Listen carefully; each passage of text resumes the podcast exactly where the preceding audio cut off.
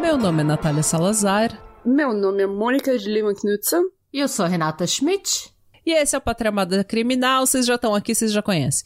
Então, vamos ao que importa.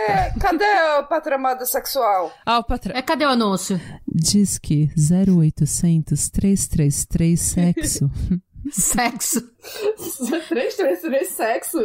666 sexo. 666, Bafomé. E venha conversar com as brasileiras morando na Noruega. E na Irlândia? E na, Ir E na Irlanda. Irlanda. Na Irlândia.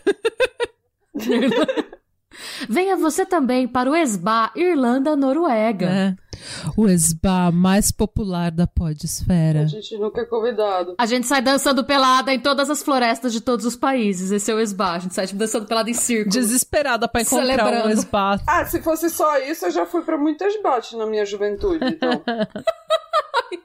Bem, Vamos começar então, galera, fazendo um pouquinho de housekeeping, porque Ah. precisamos de mais seguidores pro nosso Instagram. A gente sabe que é meio chato pedir essas coisas, mas infelizmente é a primeira coisa que as empresas brasileiras olham na hora de ajudar podcasts, de fazer parceria comercial. E a gente tem muito mais ouvinte do que follower. Isso é verdade, gente. A gente precisa dar uma, uma turbinada nas nossas. Uma. Como que é o nome? Pimp. Uma tunada. Uma tunada. A gente não é turbinada, é, a gente precisa dar uma tunada na- nas nossas redes sociais, Instagram, Twitter, tudo que vocês podem. Vai lá, segue a gente, segue a gente no Spotify, dá review no iTunes, porque isso ajuda muito a gente e a gente precisa realmente muito se a gente vai continuar fazendo tanto conteúdo como a gente tá fazendo agora e mais, porque virão muito, vai vir muito mais conteúdo. Isso a gente sabe, a gente já tá planejando. Então, se a gente vai conseguir chegar no nível que a gente quer chegar e, e produzir mais conteúdo, a gente precisa da ajuda de vocês. É, e a gente tá produzindo algumas coisas, inclusive, é, exclusivas pro Instagram, então a gente tem os Criminutos, a gente solta trechos dos episódios no Rios também. Tem muita gente recomendando o caso pra gente, que às vezes a gente dá uma pesquisada, não tem material suficiente pra fazer um episódio ou um vídeo no YouTube, a gente solta no, no IGTV também. É, pensando em quem gosta de crime, né? Porque eu vejo que tem muita gente que comenta: ah, não vou seguir tal pessoa no Instagram porque eu gosto de crime, e o Instagram da pessoa é foto dela na casa dela, sei lá. Não, a gente. Tem gente que faz isso, mas não, o nosso Insta é totalmente dedicado pra isso, né? Então, é de graça seguir, se der pra dar Ah, aquela ajudinha. se você quiser mais crime, mais cu, veio ao lugar certo, segue a gente em todas as redes. É, no YouTube, você tem que clicar no sininho pra receber todas as notificações do cu. Então, Olha, eu tava até pensando nisso quando eu vi o, o post que nas tabelas perguntando qual, qual tipo de cu que você se relata É. assim, sabe? Eu pensei, nossa, um ouvinte que não escutou isso, que não sabe dessa relação que a gente tem com, com o alerta cu, vê essa, fica pensando que putaria é essa? num podcast de crime, né? Que loucas. Mas então, gente, Mas e a gente bem. quer agradecer já o apoio, porque tem bastante gente que tá interagindo com a gente, que tá compartilhando no Stories, que tá comentando, que tá gerando engajamento pra gente, e a gente tá vendo quem vocês são, e a gente tá amando. Muito obrigada mesmo pelo apoio de vocês. É isso aí, gente. E não esqueçam que a gente tem merch, a gente tem camiseta, eco bag, canecas e moletom. Eu adoro falar moletão.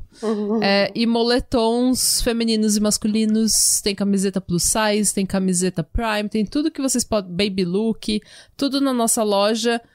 O site é patriamadacriminal.com e lá você acha nossa loja e mais informações sobre o pod. E é isso aí, gente. E se você tá acompanhando as nossas redes sociais, principalmente no Instagram, você viu que ontem saiu um sorteio. Esse sorteio vai durar uma semana e ele, todas as regras estão no nosso post do Instagram.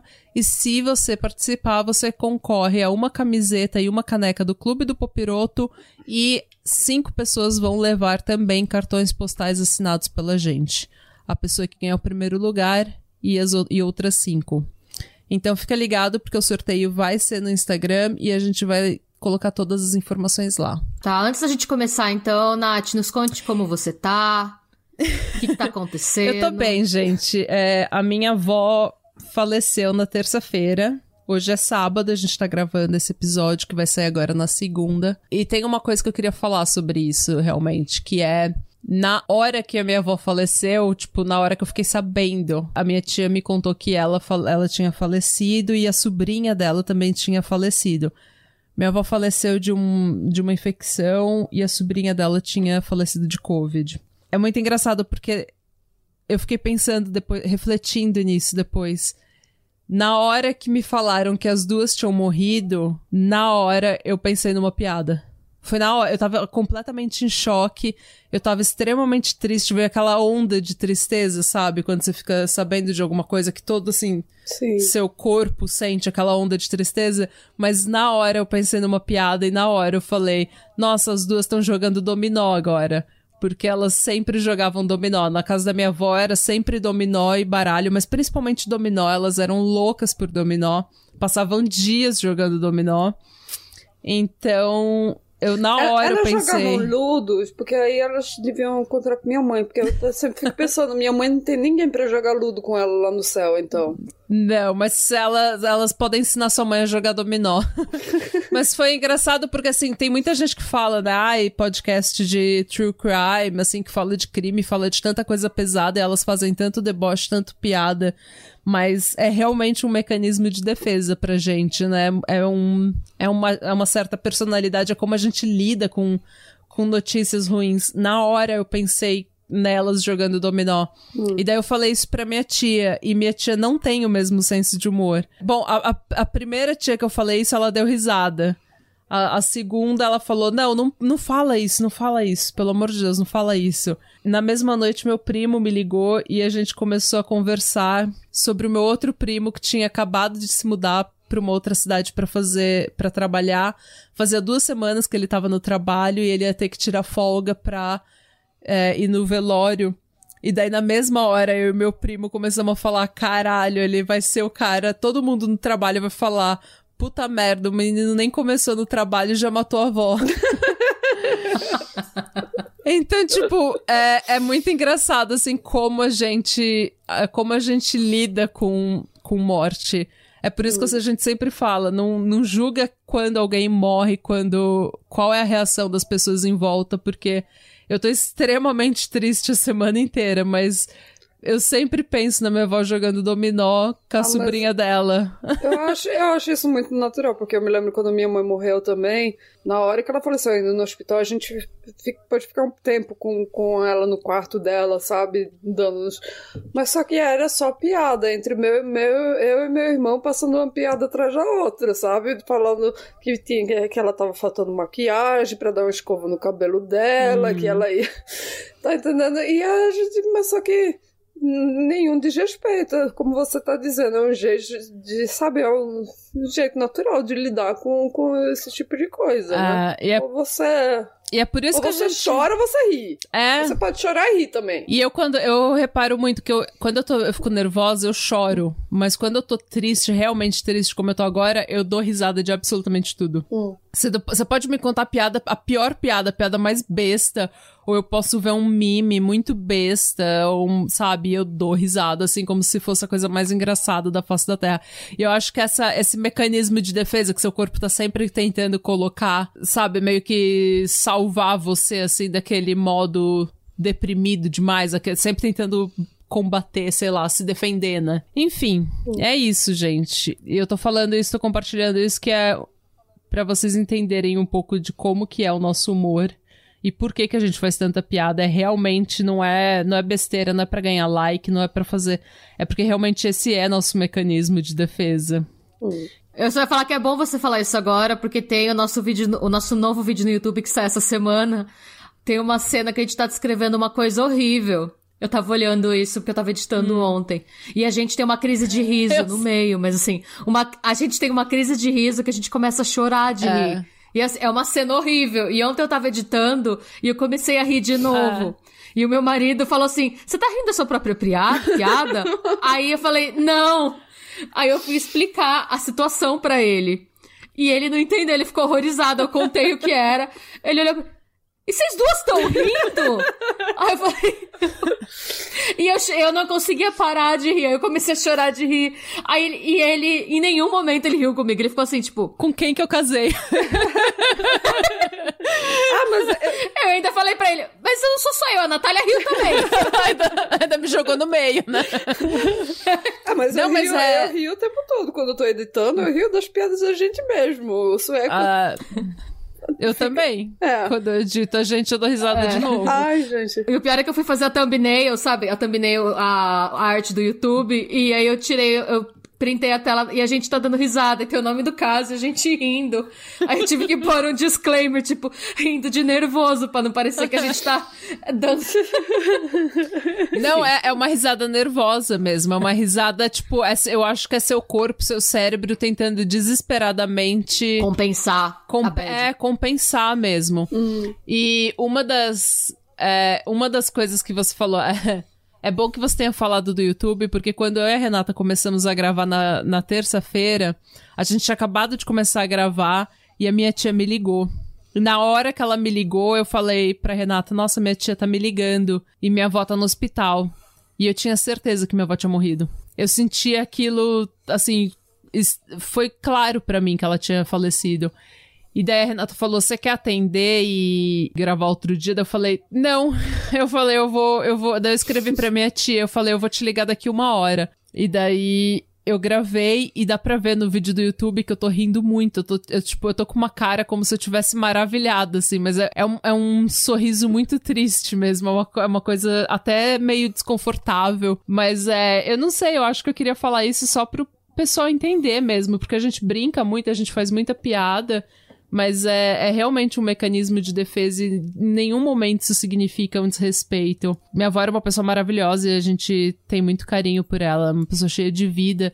E esse, é, ela fazia piada absolutamente o tempo inteiro. Ela era muito debochada.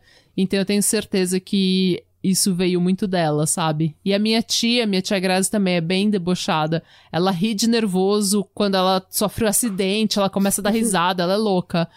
E, mas é, é, enfim.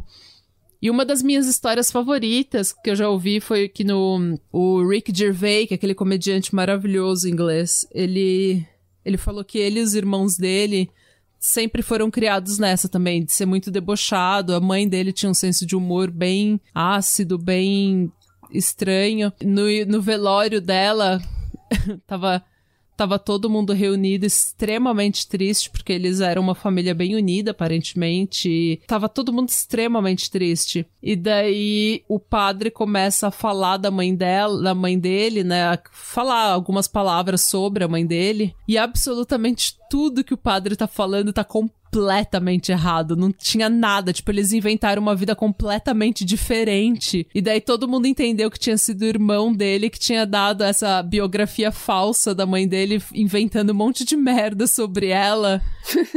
e o velório inteiro começou a dar risada. Tipo, eles tiveram um ataque de riso enquanto estavam enterrando a mãe. Porque é, é típico da família, assim, fazer essas piadas. E eu achei isso o máximo, assim. Mas é, é pouca gente que entende esse tipo de, de coisa. Mas enfim, gente. É isso. Essa é a, é a tragédia do dia. Mas vai ficar pior esse episódio, porque a Renata tem uma história pior ainda para contar, né, Rê? Nossa. então, se vocês acham que eu comecei de, uh, deprimindo todo mundo com a minha história, calma que tem coisa pior chegando. Nossa, eu tô dando graças a Deus que a gente vai gravar esse caso essa semana, porque eu pesquisei tanto que eu até sonhei com, com, com o senhor da, da história. Ai, gente, péssimo, mas tudo bem, vamos lá. Faz favor. Posso começar? Começa. Tá, a história de hoje é sobre o Pazuzu Algarad. Ó, eu acho que a gente primeiro pode falar ah, desse caso em português, mas eu não tenho 100% de certeza. Então, ouvintes, me corrijam se eu estiver errada. Mas eu acho que ninguém deve conhecer essa Ou- história no Brasil. assim. Ou não corrige pessoa, né? e deixa a gente achar que a gente é a primeira em alguma coisa. É, deixa a gente se sentir Foi bem. uma semana difícil. É, verdade. É verdade. Foi uma semana de. Ai, Minhas fontes. É o documentário da Vice The Devil You Know. O vídeo Satanist in the Suburbs, The Devil Worshipper Pazuzu, da Bailey Sarian. O The Devil Next Door, da Christina Randall. The Clemens House of Horrors, do Lights Out Podcast. E os sites uh, allthat'sinteresting.com, uh, o megacurioso.com, o dailymail.co.uk e La Bíblia Satânica de Anton LaVey. O Pazuzu Algarad não nasceu Pazuzu Algarad, gente. Como vocês já podem imaginar, Não. o nome foi escolhido por ele. É... Ai. O Pazuzu nasceu John Alexander Lawson. Eu entendo porque ele trocou de nome também, com esse nome chato. Ah, é, é um nome. Ah, gente, é o nome de cidadão de bem, né? John Alexander Bem Lawson. Vanilla. Eu gostei. É vanilla, é vanilíssimo. É, bem, é o nome mais vanilla Sim. que tem, mas. É vanilla total. É, não quem. Você olha pra um John Alexander Lawson e pensa que ele vai virar Não. um Pazuzu? Não pensa, eu não pensaria. Não, você pensa que ele vai virar um, sei lá, contador. Um advogado. Um advogado. Lawson. Um, sei lá, um maluco que mexe com ações. Ah, se bem que não? tem uma série aqui na Noruega que se chama Exit, que é sobre eh, homens, uns, uns quatro amigos que trabalham, que são financeiros, que trabalham. Gente, essa série, eu amo essa série, porque eles são muito filho da puta. É só, sabe, acorda, acorda o dia tomando drogas, ten- tendo sexo com todo mundo, sabe, roubando dinheiro do povo. E eles super lá na festa, dizendo, ah, mas a gente, a gente é o máximo, a gente tá, tá pegando. Em vez de pedir, a gente tá pegando. Então. Tipo Wolf of Wall É, Street. só que, só que com 10 vezes testosterona. É. A Nath não gosta, eu, eu gosto dessa série. Aí, eu... Ah, Ouvintes homens que queiram uma série cheia de testosterona, que você tropeça e escorrega em postas de testosterona Então. no chão assistindo, fica a indicação, Voltando. gente. Então, voltando. Ele nasceu em 12 de agosto de 78, ele nasceu em São Francisco, na Califórnia. Pra quem não sabe, né, eu fui pesquisar um pouco sobre São Francisco, isso é meio que relevante pra história dele. São Francisco é tipo a cidade que a galera vai vender a arte daquilo que a natureza dá. É cheia de artista, cheia de escritor, é extremamente boêmia, é a cidade que a Extremamente liberal. extremamente liberal. E ele era aquela, sabe esses filhos, é, criança de casal construtivista, assim, crescia fazendo o que ele queria em termos de educação, se ele queria assistir um negócio, ele assistia, se ele queria pintar, ele pintava, ele era aquela a criança, ele... Os pais eram um pouco hippies, então, Sim. né? mas aí eu, Bem Montessori. Bem Montessori, exato. E é, o que aconteceu foi que os pais dele separaram quando ele tinha entre 4 e 5 anos de idade. E a Cynthia Lawson, a mãe dele, decidiu voltar com o John para a cidade natal dela, Winston-Salem, na Carolina do Norte. Não. Vixe. No meio do mal, no meio do nada. É, Winston-Salem é uma cidade do Bible Belt, Hum. que são as cidades mais conservadoras dos Estados Unidos. Então, assim, todo mundo é cristão, assim, protestante, é a galera que a vida se articula em torno da igreja, é uma, uma sociedade extremamente regrada. Extremamente excludente, tanto com quem é de fora quanto com quem é diferente. E pra piorar, assim, o John já estranhou a mudança de ambiente e de cultura por si só. Já seria difícil pra ele se ele tivesse uma casa estável, né? Hum. E não era o caso. Tanto que, assim, no documentário da Vice, eles chegam a entrevistar a Carmen. A Carmen era uma antiga amiga de infância da Cynthia, que ela foi babá do John por quatro anos, dos cinco até os nove anos de idade dele. E a Carmen diz que o problema do John era la mama. A Carmen fala la mamá, a, a Cynthia. O que acontecia? A Cynthia decidiu que ela precisava casar de novo. E ela basicamente ia atrás de macho e largava o moleque sozinho em casa, inúmeras vezes. Assim, a Cynthia tinha um problema de dependência química, ela bebia bastante. Isso é a Carmen que diz, que era próxima dela. Então, assim, tudo que a gente sabe dessa fase da vida do John é contado pela Carmen, porque a Cynthia, vocês vão ver, a gente vai falar bastante da Cynthia. Porque a Cynthia diz o tempo todo que não tinha nada de errado, nem com o John, nem com a situação. É, a Carmen diz que o John era uma criança amável e triste. Ela fala que ela nunca tinha visto um menino tão triste. Que ele gostava muito de filme de terror. Isso, isso não tem nada errado de gostar Não. de filme de terror. Não, não. Ela conta que ele gostava. ela chama a atenção dela porque ele pedia pra ela colocar filmes pra eles assistirem juntos. E que ele gostava de se fantasiar, assim, tipo, ele assistia, ele se vestia de vampiro, que era a fantasia que ele tinha em casa, e encenava cenas que ele via nos filmes, né? Ah, ok. E pra ela tudo bem, assim, enquanto ela tava lá, ela fala que nunca teve problema com ele, tanto que ela falou várias vezes que quem deveria, tipo, ser responsabilizada por tudo que a gente vai ver que aconteceu era a mãe dele, que o problema da vida dele era ela, porque o que acontecia era que quando a Carmen não estava cuidando dele, a Cintia ainda assim saía, ele ficava sozinho desde, desde os 5 anos de idade, em casa. Como ele ficava sozinho em casa, muitas vezes ele não, não tomava banho sozinho. Ela pedia pra ele não mexer em nada, porque ela também não queria que ele colocasse fogo na casa, né? É, e ele começou a sofrer bullying. Como a higiene pessoal dele era, era negligenciada, né? O apelido dele na escola era Third. Third é tipo cocô, né? Merda, toroço, assim. Porque ele fedia. Ah, Consequentemente, ele começou a não querer escola. sair de casa. É, Ele não queria ir. Muitas vezes ele não tinha comida em casa. E conforme ele foi crescendo, ele começou a tomar as cervejas da mãe.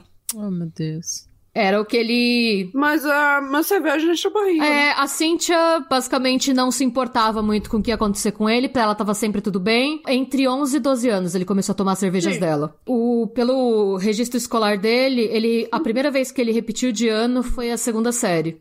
E a própria Cynthia fala numa entrevista que ele não repetiu de ano porque ele era burro, ele repetiu porque ele não ia na escola. Eita. Mas assim, gente, segundo ano, ele tinha o quê? Sete anos. Se ele repetiu por falta, a culpa não é dele, desculpa. Claro que não. Pois é.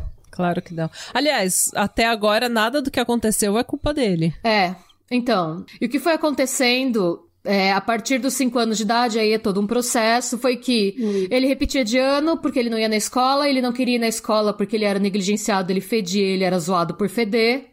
E as coisas foram embolando. E também, com certeza, se ele, se ele for assim, tipo, repetindo de ano, ele vai ser também é, bully, porque ele, a pessoa Sim. chama de burro. Sabe, sabe aquela pessoa que sempre, ah, que ano que você vai começar esse ano, hein? Vai, vai, vai no mesmo, vai no, vai no novo agora. Sim. Tipo, Matthew, Matthew McConaughey no Days of Confused. Não, ele não tava estudando. Ele só tava assediando. Tinha um menino na minha escola que a gente falava. ele- acho que ele tinha uns 16 anos. Ele nem, nem era velho, ele tinha uns 16 anos. Acho na sétima série, uma coisa assim. E a gente falava que ele ia casar na, na sétima série. É, então.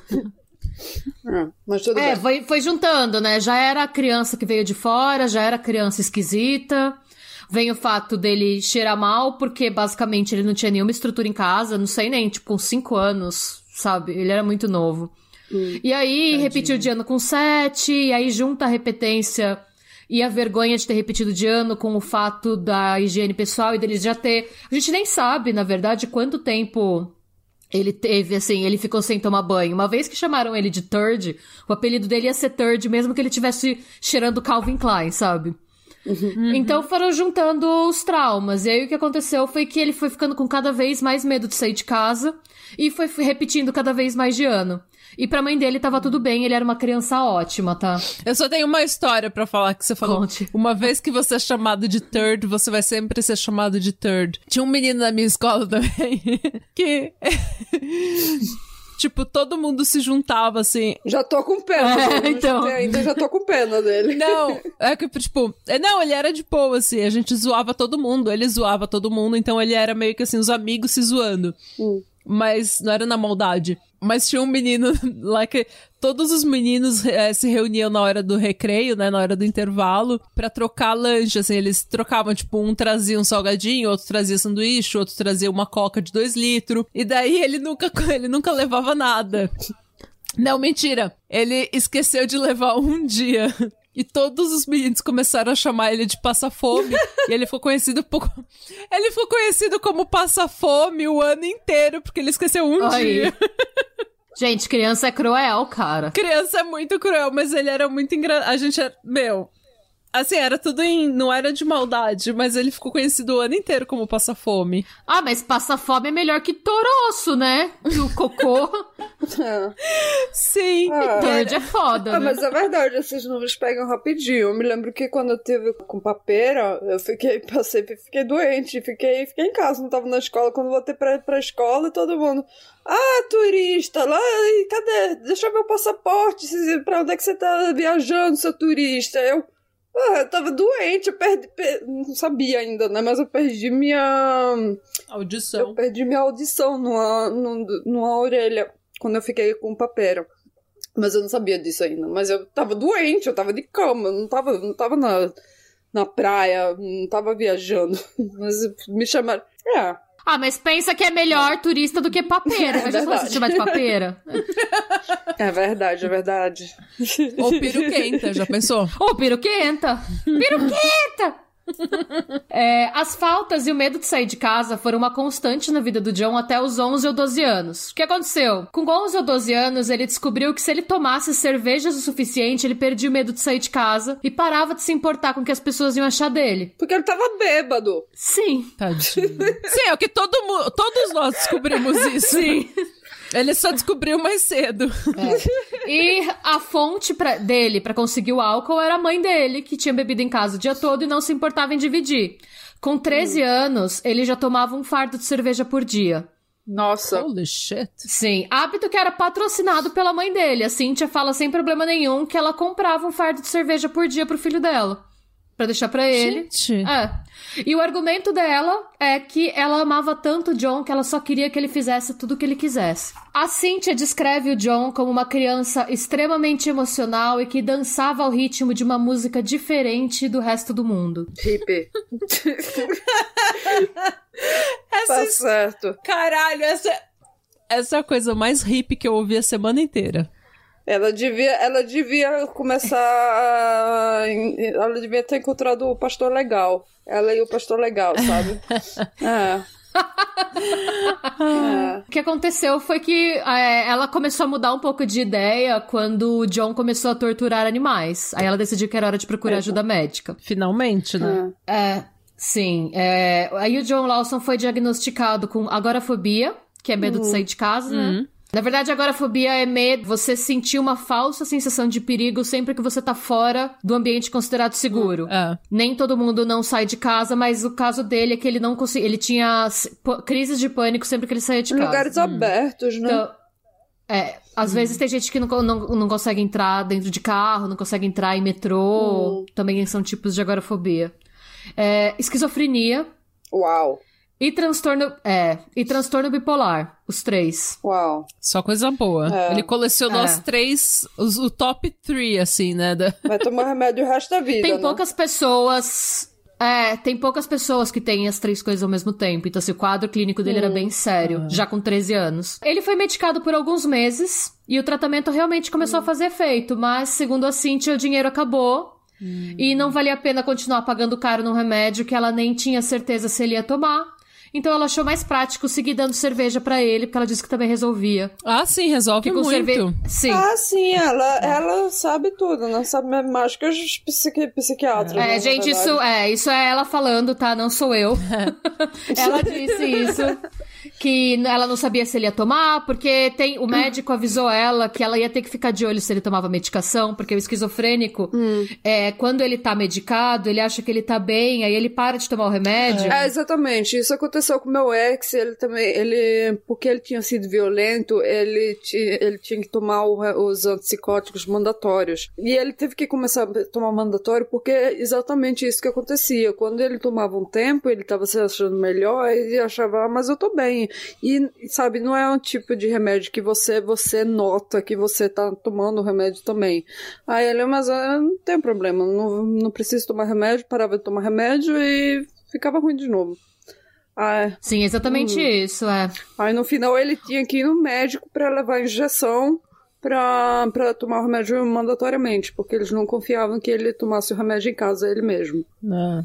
Uhum. É, e isso tudo aconteceu nos anos 80, né? Final dos anos 80, começo dos anos 90. Então, assim, eu acho que não sei nem se existia Não. medicação injetável. É, o médico instruiu ela e explicou pra ela que ela teria que se certificar sempre de que ele teria que tomar o remédio. e Ela achou que não valia o trabalho. Basicamente, é isso. Porque ela nunca tava em casa, tava sempre correndo atrás de macho. Eu acho horrível falar isso de uma mulher, mas.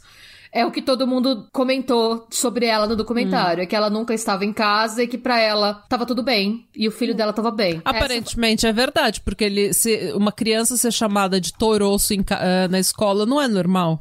Não, não é. Uma criança feder aos 5, 6 anos de idade não é normal. É. Uma criança repetir de ano por falta aos 7 anos não é normal. Então, o que ela tava fazendo fora de casa não interessa, mas o ela tava fora de casa e ela não tava cuidando do filho dela. Sim, mas pra ela tava tudo bem. E esse é ele quando ele começa. Olha, Sim. Kurt Cobain vibes. Ele era um gatinho, né? Kurt Cobain vibes, é. A É. gente vai postar tudo isso no nosso Instagram, tá? Mais um motivo pra vocês nos seguirem. Olha, já fazendo plug ali. Anira Marqueteira. A. Marqueteira é. ela. Anira Marqueteira, Momager. Ela, arroba Patramada Podcast. ela faz o marketing dela. É, é, não, gente, essa história me chamou muito atenção. Primeiro, porque eu morei em Pirassununga, que é pra. Se tivesse um Bible Belt no Brasil, Pirassununga estaria nele. E segundo, porque Pazuzu seria um erro que eu super teria cometido na minha adolescência. Ai, gente, mas vamos lá, a gente vai chegar lá, ó. Inclusive agora, em 2002, John Lawson mudou seu nome. Oficialmente, ele foi lá no cartório mudar pra Pazuzu Ilá Algará. Amém. Não sei se é, quem aqui é mais aficionado por filme de terror vai, vai pegar a referência. Mas o nome Pazuzu é uma refer é uma é o nome do demônio assírio que protagoniza o filme O Exorcista. É o capiroto que possui a menina. Popiroto. Ah! É o Popiroto que possui a menina, é o rei dos demônios. Eu acho que a Igreja Católica acha que capiroto é o termo mais correto nessa. Nesse contexto. Não, tô brincando, Nesse tô brincando. É, o que acontece aqui, tem, é, o que acontece a partir do momento que ele muda de nome é um negócio interessante até pra, psicologicamente falando, né? Ele chegou na fase adolescente barra jovem adulto e ele decidiu que ele ia, tipo, on o lado estranho dele. Tipo, eu sou esquisito, eu sou zoado, então beleza, então eu vou ser esquisito pra caralho. É. Eu vou ser, tipo, freak pra caralho. E eu vou assumir esse meu lado freak e essa é minha identidade agora. Eles estão me zoando, eles vão ter medo de mim agora. É, então. um meca- é total um mecanismo de defesa, e a gente falou isso no West Memphis 3, no trio de West Memphis, porque foi exatamente isso que o Damien fez. Ah, eu sou pobre, Sim. o pessoal fala que eu sou pé rapado, que eu sou fudido, que eu sou satanista, que eu sou isso.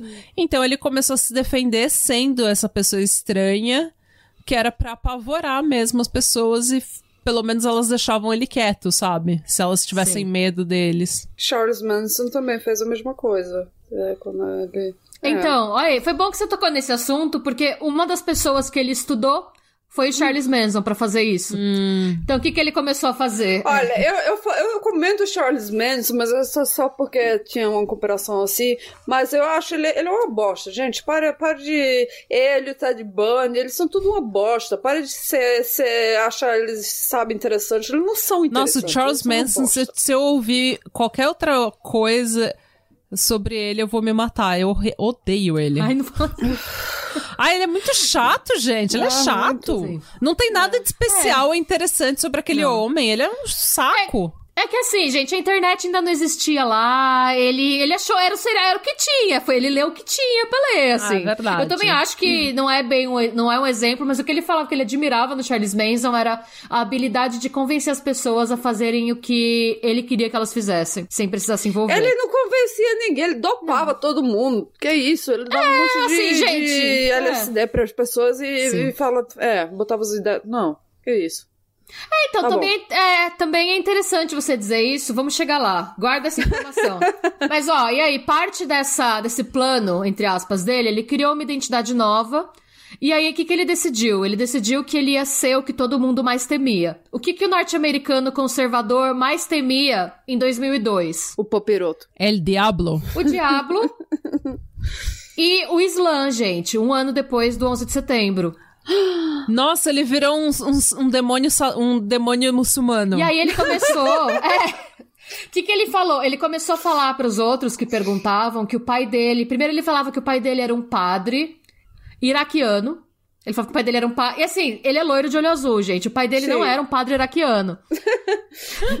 não. Primeiro, ele começou, ele começou a usar um turbante. Sério, ele usava. Sabe turbante Yasser Arafat? Sim. Ele Sei. usava turbante, ele começou depois, ele falava que o pai dele era um soldado americano. Porque quando ele falava, meu pai é um padre iraquiano, a galera olhava pra cara dele e falava, beloved, não, você não é iraquiano nem aqui nem na China. você é mais branco que o ma- mais. Ele era quase albino. Ele parecia o Kurt Cobain, gente, pelo amor de Deus? Tá tudo certo. Mas, bom, gente, querendo ou não, ele fez isso, ele começou a usar um turbante. Ele, ao mesmo tempo, ele decidiu que ele ia criar a sua própria religião. Que, nas próprias palavras dele, seria uma mistura de satanismo com islamismo. Mas aí, antes de continuar falando disso, eu acho que é importante para os nossos ouvintes a gente situar o que realmente é o satanismo, tá? Porque não é o que o Pazuzu quis fazer. Atualmente, informações corretas sobre o satanismo, pessoas. Existem duas vertentes diferentes do que a gente conhece como satanismo. Existe o satanismo laveiano, que é o mais popular, Que eu sou da Mônica. hum, Demônica. demônica. Tududum. É, ele também é conhecido como satanismo ateu. Os praticantes do satanismo ateu, eles não acreditam nem em Deus e nem no diabo. Na verdade, a figura de Satanás é usada como uma forma de protesto contra uma sociedade compulsoriamente articulada em torno do cristianismo. No satanismo laveiano, o diabo ele é uma alegoria para oposição ao status quo. Isso é Uma mentira. vez que o Lúcifer Isso é mentira. Ele usou. Ele usou. é, ele era muito consciente de. Lavei, usar- filha. Ele tá falando, ela tá falando do ateísta. Não, ela tá falando de Ateísta. lavei agora. Não, ela tá falando do satanismo ateísta. é o satanismo ateísta. Ah, ok. Eu pensava que ela tinha falado do lavei. Não. É, o diabo ele é uma alegoria para oposição ao status quo, uma vez que Lúcifer foi expulso do céu por se opor à ordem vigente pré-estabelecida por Deus. É, porque o que eles entendem é que, tipo, na Bíblia existe a alegoria da árvore do conhecimento e que você não pode comer da árvore do conhecimento porque você vai trair a Deus, né? Só que o que o satanismo diz é que essa alegoria é justamente Deus não querendo que você tenha conhecimento pra te manter no status de inferior. E quando e o- a alegoria do diabo, ela vem justamente pra falar tenha o maior conhecimento possível, tenha o mai, a, a maior quantidade de conhecimento que você puder ter, né?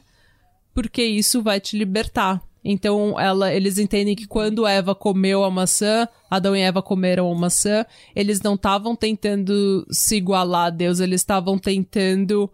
Não, é, desculpa, eles estavam tentando chegar no status de conhecimento de Deus, que é a liberdade, a libertação pelo conhecimento, a libertação pela ciência, pela iluminação, né? Pelo, enfim. Nesse contexto, tem 11 mandamentos da igreja de Satã que são, são seguidos pelo Lavei também. O que acontece, gente, é que assim, basicamente, tem o satanismo ateu e tem o satanismo dualista e tem toda uma gray area, né? Tem todo uma, um meio do caminho, tem gente que pega uma coisa de cada. Então, assim, os 11 mandamentos são seguidos pelos laveianos e pelo satanismo ateu. Porque são mandamentos bem gerais, que são, primeiro, não dê sua opinião ou conselho a não ser que seja pedido. Não conte seus problemas para outras pessoas, a não ser que você esteja seguro de que elas queiram ouvi-los, que eu acho maravilhoso. Quando você estiver na casa de outra pessoa, demonstre respeito ou não vai na casa da pessoa, que eu também acho excelente. Perfeito. Se um convidado em seu lar irritá-lo, trate-o cruelmente e sem piedade. Sim. Ok. Não faça avanços sexuais a não ser que lhe seja dado um sinal de acasalamento. Amém. Não pegue o que não te pertence, a não ser que seja um fardo para outra pessoa e esta queira se livrar do objeto. Hum. Reconheça o poder da magia. Esse é o sétimo mandamento que divide um pouco. É, tem os ateus que não, eh, não reconhecem é, essa parte mais esotérica, e tem a galera de outras igrejas que eu vou falar mais na frente que usa esses rituais, mas os laveianos consideram que magia seria o poder da natureza, do mesmo jeito que a divindade, né? Mas é reconheça o poder da magia se você já utilizou como um sucesso para obter algo desejado. Se você nega o poder da magia depois de ter recorrido a ela com sucesso, você perde tudo que você conseguiu. É, e eu acho que, só te cortando, esse mandamento, na verdade, ele é Claro. bem divisível, mas, mas eu acho legal quando você interpreta ele por uma forma de tenha gratidão por aquilo que você já Adquiriu. Por aquilo que você. Não, tenha gratidão Sim. por aquilo que. Por quem te ajudou ou por, pelo processo, porque você tá onde você tá por algum motivo. Tipo, não cospe no prato em que você comeu. Entendeu? Não vi, é justiça. É, não vira a cara para pessoas que já te ajudaram. Então, assim, é você reconhecer o poder das pessoas que te ajudaram e das circunstâncias que te ajudaram depois de ter se aproveitado delas. Muito bem, muito bem colocado. É, não se preocupe com algo que não tem a ver com você. Hum. Amém. Não machuque crianças pequenas. As grandes hum. pode meter uns tapa. Ou animais. Não, é o décimo mandamento. Não mate animais não humanos, a não ser que seja atacado ou para alimento. Uhum. Quando estiver em território aberto, não incomode ninguém. Se alguém o incomodar, peça que pare. Se ele não parar, destrua-o. É. A segunda vertente, que é o extremo é, meio que oposta a essa primeira vertente, é o satanismo dualista, que ele é baseado numa mistura da Bíblia cristã com o zoroatrismo, zoroastrismo. Zoroastrismo. Zoroatrismo? Não sei. Hum. Com esse rolê aí persa. Esse é o satanismo que a gente vê nos filmes de terror, que é tipo um cristianismo ao contrário. É o cristianismo, é, seguidores... porque na verdade, pelo menos é. Na igreja de Lavey, eles falam abertamente que eles, não, a gente não acredita, não, não a gente não tá, é, não acredita em Satanás do jeito que é a igreja. Satanás é uma, uma criação da igreja católica para, sabe, controlar as massas, para, sabe, controlar as massas por meio de medo, Sim. de infligir medo às massas para ter controle sobre eles. Mas a gente, a gente não tá é, fazendo oração ao Satanás. É, não, não é isso. que É mais um. Lavei roubou os rituais e algumas coisas. E ele faz aquele negócio de vela e de capas e tudo mais. Mas, ele, mas era... é um show, mano. Então, mas era só ele pra é show. De... Era só pra show. Era é. só pra falar, tá vendo é. esses rituais, essas igrejas é. cheias de santo e vela e, e, hino que vocês têm? É muito ridículo. Hum. Se não fosse, se for do outro lado, se for uma pessoa que não concorda com vocês, vocês vão achar ridículo. Ah, então. É. E ele até fala, ele até fala que também ele escolheu o nome satanismo como um, um chamariz para atrair um, um truque de um, é um truque de PR, né, para chamar mais atenção para não não porque ele se não, a gente tá aqui praise hail Satan, não é isso, mas é porque a gente sabe que vai chamar uhum. atenção pra gente de um... Ah, então, é. mas tem, tem uma galera que é, que são, na verdade, seriam aí os cristão, cristãos, ao contrário, que são os dualistas. Os dualistas uhum. acreditam na uhum. mitologia bíblica, mas eles veem Satanás como sendo o cara do bem, Pastor Cool, dessa história. Já que ele diria que Satanás dotou os homens de liberdade e sabedoria, enquanto Deus apenas quer ver seus filhos como escravos. Então, pros dualistas, é, os dualistas são cristãos que não gostam de Deus e sim, eles estão do outro lado da treta. Mas é uma minoria. Hoje, é. É, acho que tem pouquíssima gente. Eu não sei nem se eles são muito organizados, assim. Entre essas duas vertentes, entre o satanismo ateu e o dualista, tem algumas seitas que ficam no meio do caminho e pegam elementos das duas.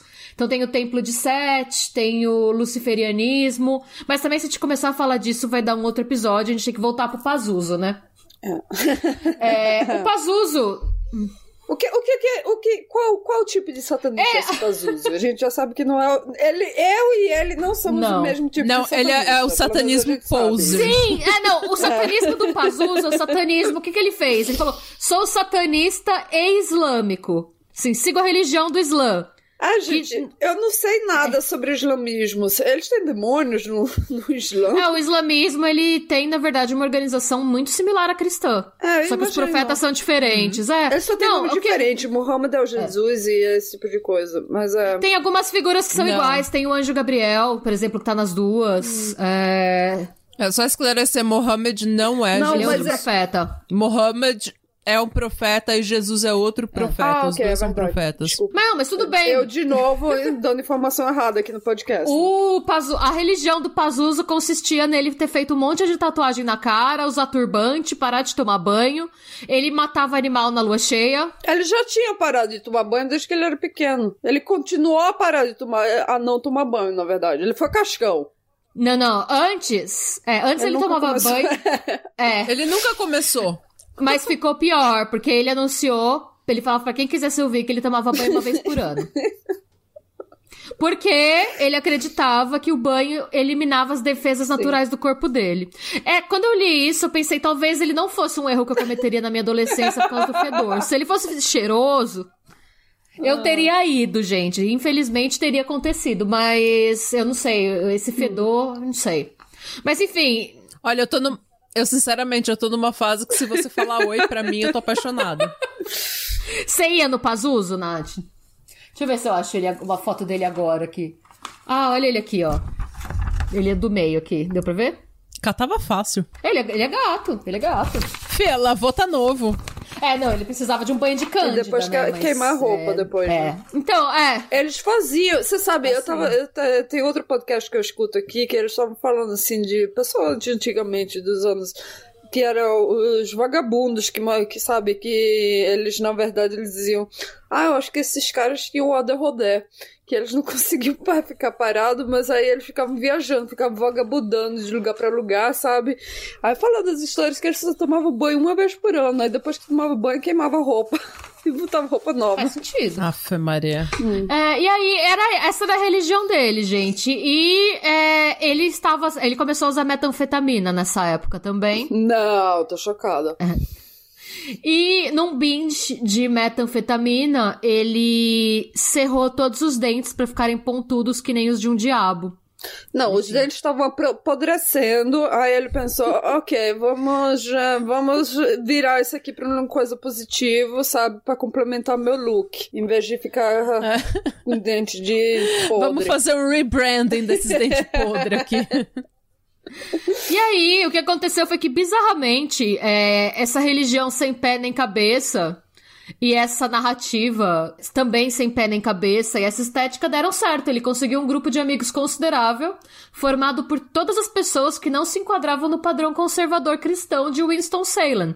Nossa, isso foi muita gente? Sim, tinham fácil sempre pelo menos entre 15 e 20 pessoas na casa. Era uma casa grande. Nossa! E nas palavras de Nate Anderson, que era um frequentador da casa do Pazuzu na época, ó, ele tinha um tipo sombrio de carisma. É o tipo de carisma que não vai atrair todo mundo, e sim certos tipos de mentes. Os misfits, os deslocados, os outcasts, pessoas vivendo no limite ou querendo viver no limite. E ele não só tinha muitos parças, mas ele comia muita mulher. Isso todo mundo fala. Ah, olha, outro esbate que a gente não foi convidada. Mais um. Puta que Porra, pariu. agora eu tô ficando O irritada, que é que a gente viu? precisa fazer pra ser convidada pra essas porra? Não fomos convidadas pro esbato do Pazuzu Algarat. Olha, e dizem que ele também só escovava. Ele não escovava os dentes, tipo, nunca, e tomava banho só uma vez por ano, mas ele transava geral. Aparentemente as meninas ficavam realmente atrás dele e ele chegou a falar que ele tinha algumas noivas. Eram meninas normalmente, tipo, que tinha acabado de sair do colegial, que, tipo, estavam meio perdidas na vida ou tinham algum problema com abuso de substância, iam pra casa dele pra usar alguma coisa, conheciam É ele. porque eu também ia perguntar, ela, elas devem estar muito dopadas no mesmo Também. pra ligar com o cara com esse pau Ou não sujo. tinha olfato. É, ou sei lá, foi tanta cocaína que elas não tinham mais De terminações repente nervosas elas estavam gripadas e não não conseguiam sentir Mas o cheiro de dele. toda essa galera que ele transava, porque parece que, pelo que esses amigos dele contam, rolava muito sexo na casa, porque o Pazuzu promovia orgias o tempo todo. É, e duas dessas meninas eram a Amber Birch e a Crystal Matlock. Sim, o nome da menina era Crystal Matlock. a predestinada, né? Porque era o nome real dela, não era o nome fantasia. É, não, eu sei, eu sei que O tem nome gente... dela era Math Crystal Tem Math. gente que, que chama os filhos de Crystal Meth e eu, eu fico pensando, ai nossa, esses são os unicórnios do mundo de metanfetamina. É, enfim. E aí, é, essas duas meninas eram as noivas dele. Ele falava que ele era casado com elas duas porque ele não acreditava em monogamia. Porque ele era Pazuzu, o demonhão, transão do rolê. Claro. E, sim, eu tenho aqui, ó, essa...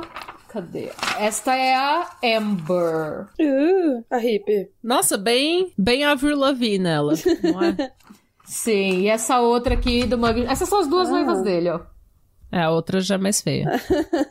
Não achei a Crystal Meth feia, não, mas enfim. A, a outra, a outra é engraçada. É, e ah, Tá eu me chamando de também... feia, mulher?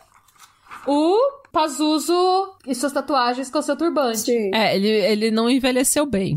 É porque essas face tattoos, não são face tattoos tipo Post Malone, assim. São face tattoos tipo, ele fez muito louco, alguém fez nele bêbado, sabe? Exatamente. São tatuagens cadeieiras. Ah, entendo. Enfim. Aí, você sabe, eu, te- eu tenho vontade de fazer tatuagem no rosto. Ah, contanto que você vá num profissional e não peça pro seu amigo muito louco do seu lado fazer em você, eu acho que é válido, porque É verdade. tá aparecendo aqui. Eu tenho vontade de fazer no cu, igual a Anitta. É mesmo? Sério? Você não viu que... ela- Não, claro que não. Ah, não. Ah, não sei. né?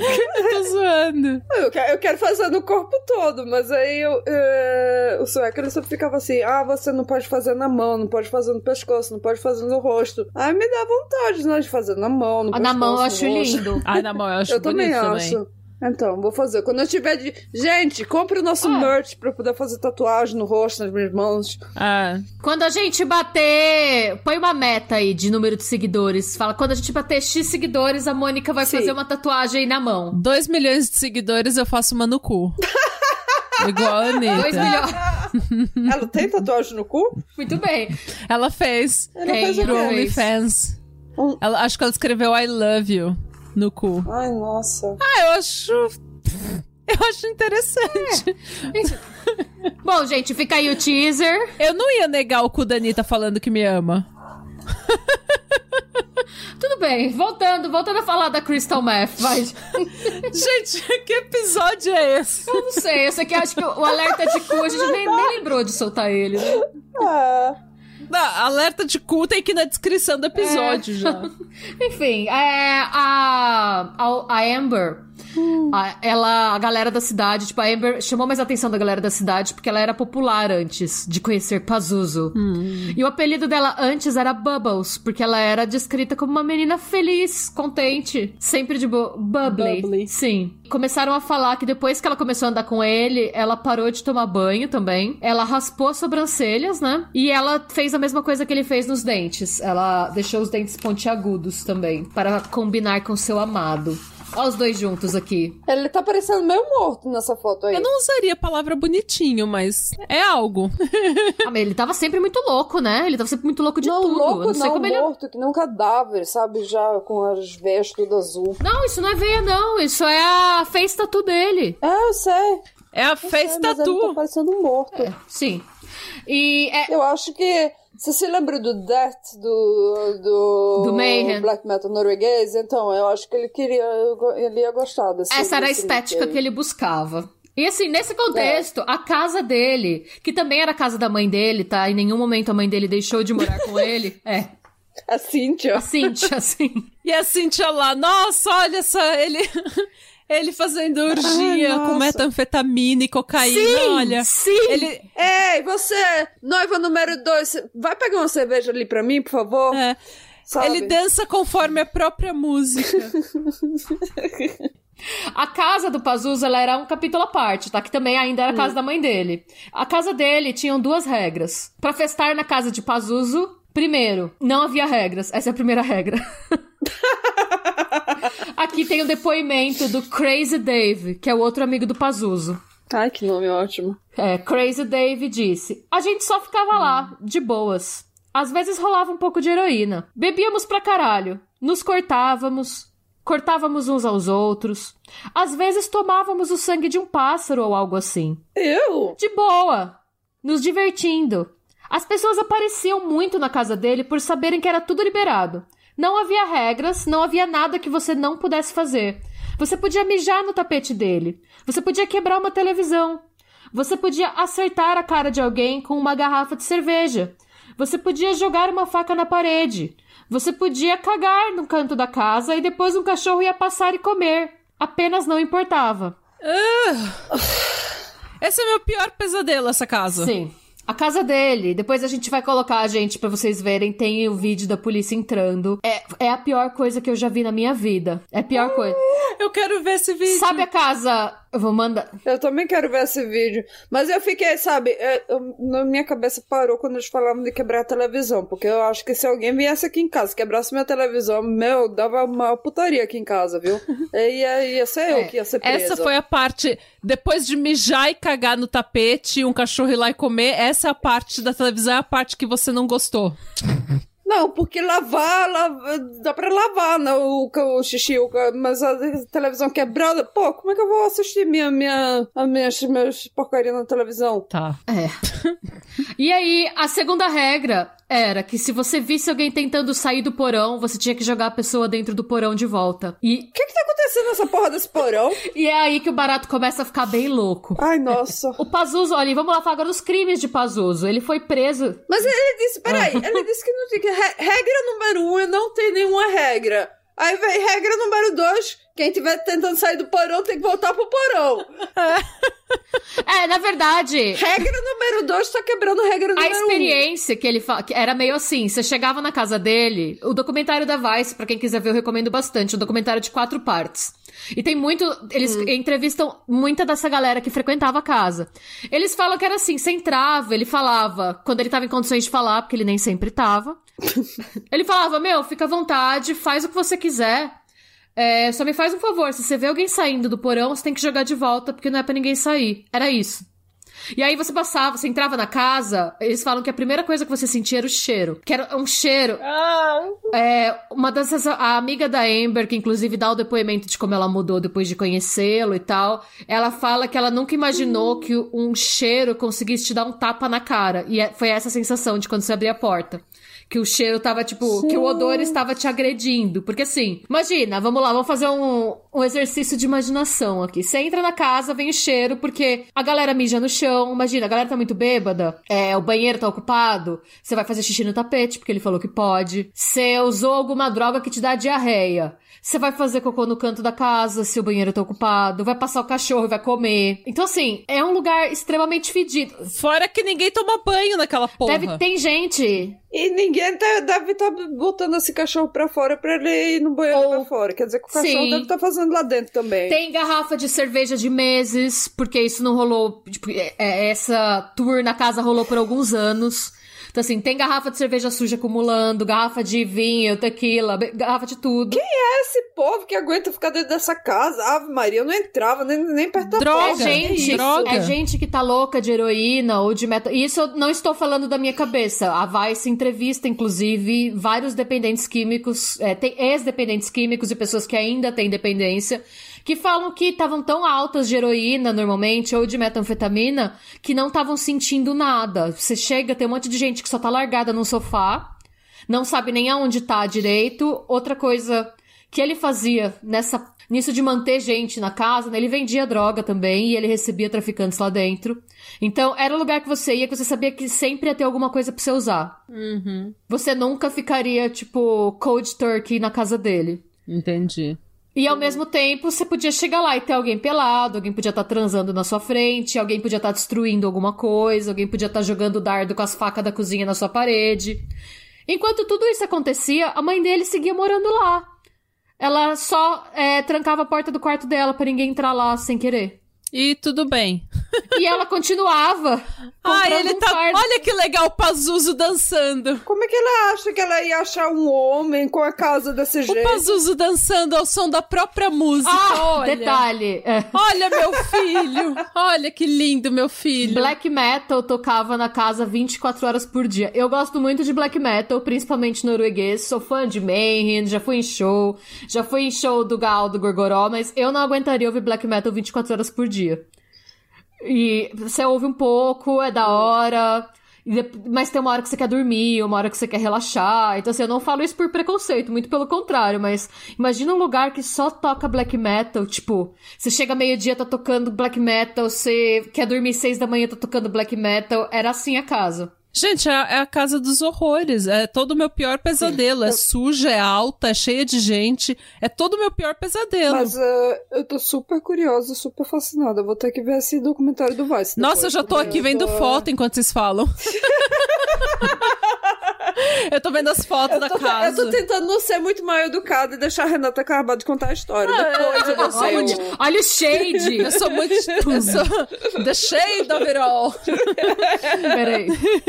Peraí, vamos lá. Pazusos Casa. House. Gente, é Eu vou, bizarro. vamos, é, eu, eu acho, eu vou mandar pra vocês agora um vídeo. Olha esse banheiro. chat. Gente, olha esse banheiro. Ó, agora eu vou mandar no chat. Vou ver se você consegue abrir também um link. Hum. São, dá pra vocês irem adiantando um pouquinho. Mostra, esse esse é o vídeo cru da polícia entrando na casa, porque a polícia, quando deu depois toda a merda da qual a gente vai conversar, a gente vai entrar em mais detalhes agora. A polícia tem que entrar com uma câmera, né? Com aquela Ah. GoProzinha. E esse é o vídeo deles entrando na casa. Peraí. Dá pra você ter, dar uma olhada no estado. Depois dá pra cortar esse trecho se quiser pros vídeos não pegarem, mas dá pra ver com detalhes como era. Eu vou cortar esse, eu vou cortar esses vídeos pra colocar no nosso Tá. Insta, gente, Mas ó, pra gente ver. Mas ó, já vamos ter o alerta, pior que o alerta cu esse daqui. sei lá o que, que é isso. É, é absurdo. A casa é, é um negócio assim, eu acho que é a pior casa que eu já vi. E Eu, eu gosto de ver acumuladores. Ai, nossa. Eu também. Nossa, gente, é muito ruim. Nossa! eu tô chocada. Ai. Brasil, eu estou chocada, É. Brasil. A minha mãe tinha tido um troço. Imagina. Minha mãe tinha tido um troço. Ela tinha botado fogo nessa casa. Ah, eu tinha tacado fogo também. A mãe dele morava lá, né, gente? Enquanto tudo isso acontecia, a mãe ia. É, Gente, não só morava lá, como ela ainda pagava Nossa todas as contas e ela Senhora. continuava comprando um fardinho de cerveja pra ele por dia. Até que a cozinha não foi. É, eu tô até surpresa com a cozinha, mas olha foi esse ruim. Ah, mas é- É. você acha que esses noia cozinhava? Ninguém devia cozinhar, acho que quase ninguém usava a cozinha, né? Ai, Oh, meu Deus, as Senhora. pessoas. Eu fico. Me dá uns momentos tia de vez em quando eu fico pensando nas pessoas, assim, nos jovens que estavam lá. nos show. Ai, gente. Olha, eu vou falar uma coisa. Eu já. Imagina ser seu filho, sabe? Tipo, seu filho, seu pai, seu sobrinho. Ai, eu fico meio atordoada. Eu vou falar uma coisa. Quando eu morava lá em Ódio, quando eu era mais jovem, eu Ó, conheci um é. monte de gente que morava em, em um. Você sabe, tipo, ocupavam. Eles eram ocupantes de, de, de, de casas vazias. Passava muito tempo lá, mas nem eles moravam desse jeito. E até- Squat, né? Que eles chamam, é, squatting. É, squatting. Então, eles ocupavam lugares que estavam vazios e moravam super hippies lá, né? Eu tinha até um que ele deixava desenhar na parede dele, mas é, não era desse jeito também, não. É, é, sim, é um pesadelo. Bom, deu pra ter uma ideia de como essa galera tava vivendo, né? Os vizinhos tinham que colocar sistema de air freshener nas janelas, porque o E cheiro as vinha autoridades da nunca foram chamadas nessa casa, gente? Nossa. Vamos falar disso agora. Vamos lá, foi ótimo você ter puxado esse tema. Ó, o. Pazu...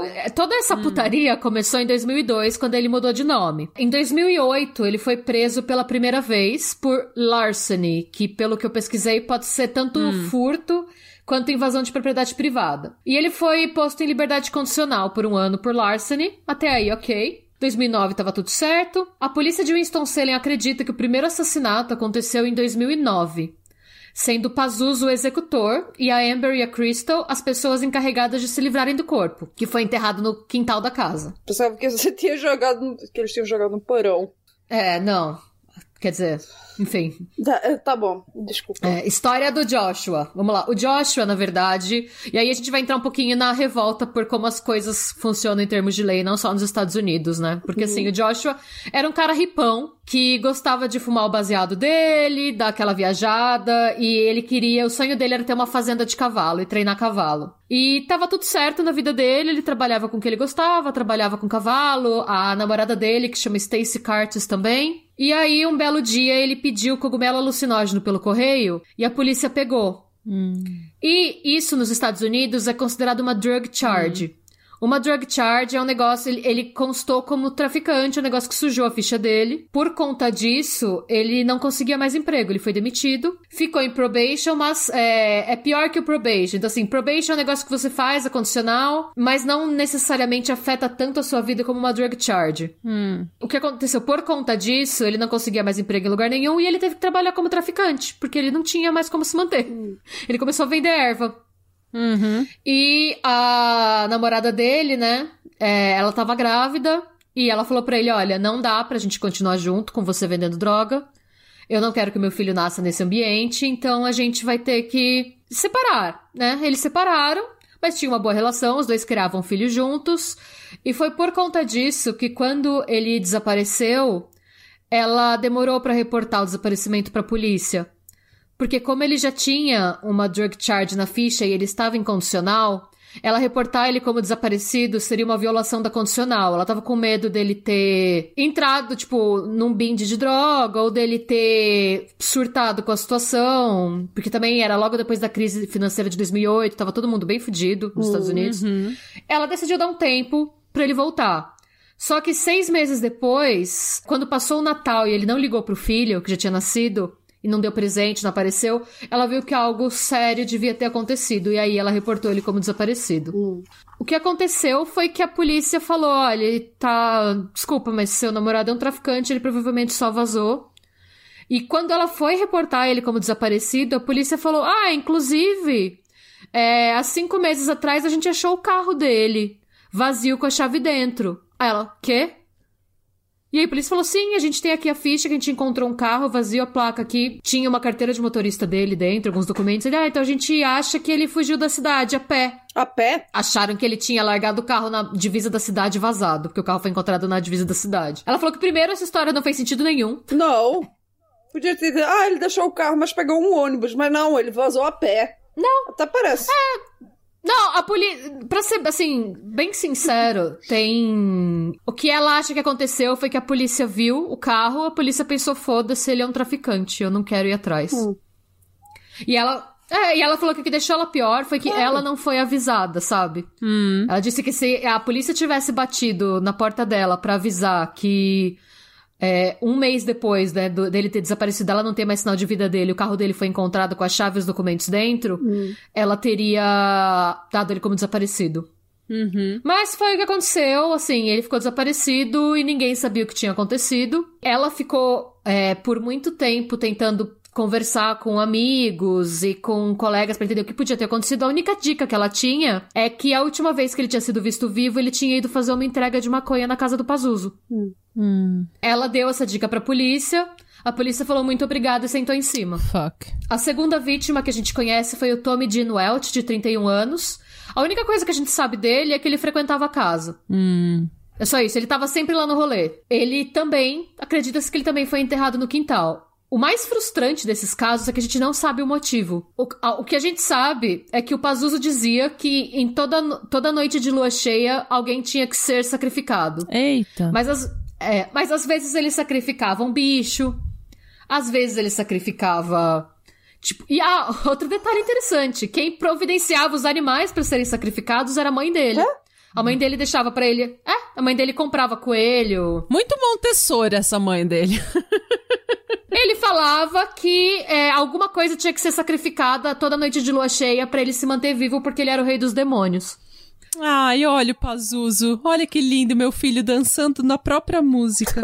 e aí, o que acontece é que é, a polícia. Desco... E de novo, a gente, como não tem motivo e todo mundo que foi interrogado tava muito louco, e o Pazuzu mentia muito, tem isso também. É, muita gente fala que ele vivia comentando, assim, tipo, ele falava que ele tinha matado é, algumas sex workers, ele falava que ele tinha matado é, alguns moradores de rua, e a galera falava, ah, beleza, beleza, deixa eu lá abrir uma cerveja, porque a galera apenas não acreditava, porque o cara se recusava a sair de casa, né? O cara não, tipo, gente, você é agorafóbico, você não sai de casa, sua mãe compra sua bebida. É. A gente traz goró pra você. Você não saiu para matar alguém, e ele realmente não saía, ele chamava as pessoas pra ir pra casa dele, né? Hum. No caso do Tommy, alguém foi entregar droga. Do Tommy não, do Joshua. O Joshua foi entregar droga, o Tommy frequentava a casa. O que desconfiam é que, por exemplo, o Tommy teve esse. Tommy não, de novo, o Joshua teve esse intervalo de um mês entre ele sumir e o carro aparecer. Hum. Desconfiam que ele foi mantido no porão e ele foi torturado por um mês. Ai. Antes de ser morto. Gente. É, já do Tommy a gente não sabe quase nada, nem a família dele quis falar nada. Então, assim, o que a gente sabe é que entre 2009 e 2011, pelo menos três pessoas foram até a delegacia presencialmente para denunciar o Pazuzu por cometer assassinatos.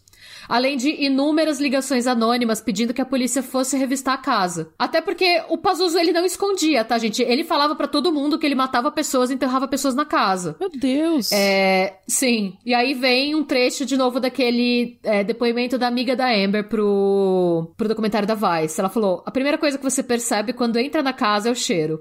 Tipo, o cheiro praticamente te dá um tapa. Eu abri a porta, senti e falei, cara, sua casa tem cheiro de morte. Ao que ele me respondeu, são os corpos no porão. Eita! Ele não escondia de ninguém que ele estava matando gente. E que ele acreditava que ele tinha que matar gente para ele se manter vivo, porque ele, gente, de novo, é um esquizofrênico. Era capaz, assim, na cabeça dele, ele acreditava realmente que ele tinha que matar pessoas Hum. Para se manter vivo toda a lua cheia. Era um esquizofrênico não tratado com agorafobia e transtorno bipolar. Mas, ok, esse porão, quer dizer que ele botava, jogava os, por- os corpos no porão? E, mas ele, então, ele acreditava em zumbi ou alguma coisa assim? Porque ele dizia que Não. achava que não era pra deixar ninguém sair do porão? Ou jogava gente viva lá junto com os corpos no porão? A teoria mais aceita é que ele matava, ele, ele atraía as pessoas pra dentro, ou é, traficantes, ou gente que já estava na casa, que ele achava por motivos, vozes da cabeça dele que tinham que ser sacrificadas. Essas pessoas eram torturadas por algum tempo porque ele bebia o sangue, ele acreditava que ele precisava do sangue humano pra ficar forte, tinha tudo isso. Depois. Nossa, total Richard Chase. Essas pessoas eram mortas. é, a polícia depois descobriu que era por arma de fogo, as pessoas tomavam um tiro na cabeça. E ele esperava anoitecer pra mandar as noivas dele enterrarem os corpos para os vizinhos não verem. Então, assim, quando tava todo mundo dormindo, elas iam, elas, é, com a ajuda dele, levavam os cadáveres pra fora da casa e enterravam no quintal. Hum. E, eventualmente, em 2011, dois policiais chegaram a bater na porta do Pazuzu.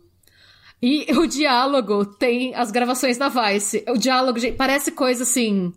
Se eu, eu não tivesse visto, eu ia achar que foi inventado. Os policiais batem na porta e falam: Olá, senhor Pazuzu?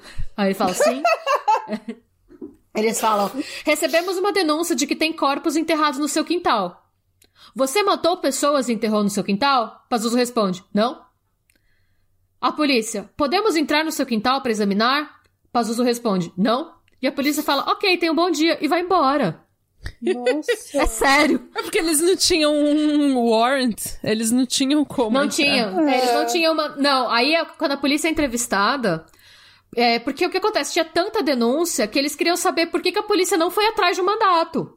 Hum. Porque pelo volume teve gente que foi lá e deu a cara e falou: gente, tem corpos enterrados lá, eu estou aqui dando meu depoimento. Não era só dica anônima. A polícia disse que pra um mandato eles sabiam o estado que a casa tava. Se eles tivessem um mandato, eles iam ter que entrar com equipamento especial por causa do cheiro e do tanto de tralha que podia contaminar eles. E eles iam Ah, ter dá que ter muito uma... trabalho, dá muito trabalho. Não vou procurar esse mandato porque, ah, sabe, tem que, tem que, tem que ter equipamento especial e tem que fazer isso. Não, você quer saber uma coisa? Vamos, eh, deixa, deixa pra lá. É só drogueiro mesmo que tá morrendo lá, não tem Drogado. problema não. É, mas é isso, E- é isso que eu ia falar. É só quem que tá morrendo? Gente pobre, white trash, entendeu? Da Carolina do Norte. Porque não tinha nenhum fi- filho de gente importante, de político lá, entendeu? Não tinha. É. Tinha só gente pobre, white trash, é, dependente químico, é, profissional do sexo. Então, quer dizer, foda-se eles, entendeu? É, então, a Christina Randall, ela é uma youtuber, inclusive, que se vocês falam inglês, ouvintes, eu recomendo muito o canal dela. A Christina Randall, ela é ex-presidiária. Ela ficou presa um tempo, ela tem uma ficha criminal extensa, mas hoje ela é youtuber e ela falou, é, nesse caso, da experiência pessoal dela, ela fala que na prisão, os guardas têm um termo que eles chamam de trash takes out trash. Uhum. Que é. Ela falou que às vezes, quando ela tava presa, ela falou que ela via que às vezes chegava uma detenta mais folgada. E que todo que as- ela se perguntava no começo por que, que os guardas não faziam nada. E os guardas não faziam nada porque eles sabiam que se a pessoa era muito folgada e chegasse com a atitude errada, em pouquíssimo tempo ela ia irritar outro detento mais perigoso, ela ia acabar apanhando e o problema ia ser resolvido sem eles precisarem se indispor. Se envolver. sem- É. Uhum. Então, assim, o que. é, eu acho que a teoria mais aceita, porque assim, a desculpa da polícia foi também que eles não tinham a retroescavadeira que eles precisavam pra entrar no basement. Ah, tá bom, demora. então. É. Tipo, porque é impossível nos Estados Unidos achar uma retroescavadeira. Tipo, eles não podem perguntar pra cidade vizinha se eles não têm. É, a polícia só decidiu entrar na casa quatro anos depois.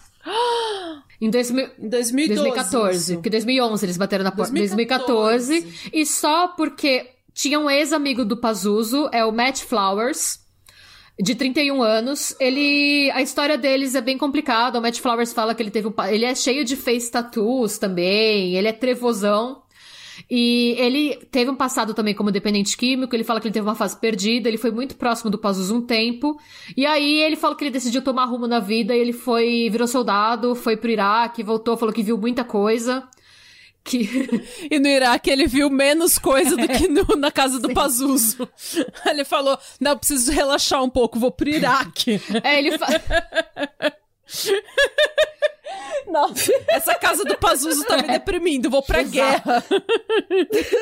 Caralho. Ele disse que ele mudou de vida e que ele percebeu que ele estava perdido, ele achou o próprio rumo, ele mudou, o Pazuzu não. E que ele, como ele frequentava a casa e ele tinha uma conexão, o Pazuzu continuava sendo parça dele, chamava ele pra ir na casa e ele começou a ouvir os rumores. E a Crystal ligou pra ele pra pedir ajuda. A Crystal contou pra ele que ela tinha sido obrigada a enterrar um corpo e que ela tava muito assustada e que ela sabia que a polícia não ia ajudar ela a sair daquela situação e que ela precisava de ajuda pra sair sem ser morta, porque ela tava com medo de não conseguir sair da casa. E aí, o Matt Flowers, ele voltou, né? Ele, tipo, voltou do Iraque, ouviu essa história da Crystal. E ele falou que ele literalmente desenhou pra polícia. E o depoimento dele, ele conta: é, Eu sabia que eu precisava ir pra polícia. Ele precisava ser parado por alguém. Eu fui lá e contei tudo que eu sabia. E desenhei um diagrama de onde eu achava que o corpo estava enterrado. Ele só sabia de um corpo. Porque a, a Crystal só, só tinha. Ela disse que ela só enterrou uma pessoa. É, eu avisei a polícia que se em uma semana ninguém fizesse nada, eu faria. Meu plano era invadir a casa de madrugada com uma shotgun, atirar em Pazuzu enquanto ele dormia e me entregar. Aquilo precisava parar. Então ele. de- É, ele deu esse. Nossa, um total kamikaze plano dele, E né? eu, eu pessoalmente não sei, tá? É, hoje ele é casado e tal, mas eu acho que ele tinha uma quedinha pela Crystal Ah. quando ela pediu ajuda. Eu acho que tinha uma. É. Porque ele fala muito. Dá pra você perceber quando ele fala dela, dela pedindo ajuda e tal, que tinha algum sentimento ali. E aí, três dias depois desse ultimato que ele deu, a polícia apareceu, finalmente com mandato, finalmente com equipamento de proteção.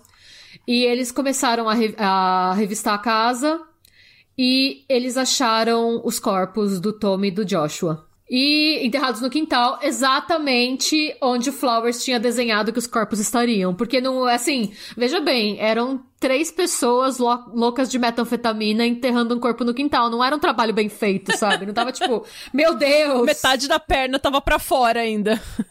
É, tipo, tipo isso.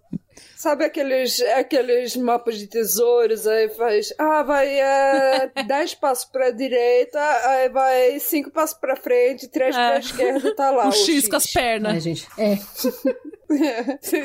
E aí, né, Pazuzu finalmente foi preso.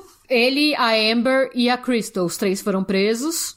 E a casa, assim, a casa tava num estado que a polícia entra com aquelas roupas, sabe aquelas roupas que a galera usa quando tá em acidente nuclear?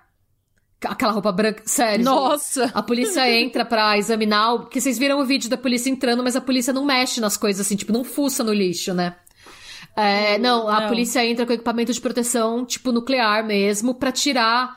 E a polícia fala que acha, tipo, corpos decompostos de animais, de rato, de coelho, porque eles matavam e não tiravam da casa. É que É que é nem isso- um episódio do Sim. Hoarders.